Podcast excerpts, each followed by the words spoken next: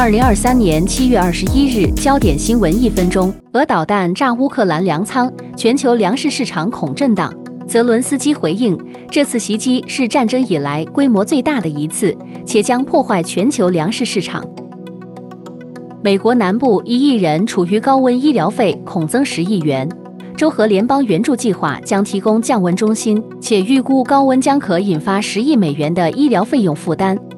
代表一千五百名舞台演员和剧院员工的美国戏剧工会宣布，与资方达成新协定，避免了可能出现的百老汇罢工。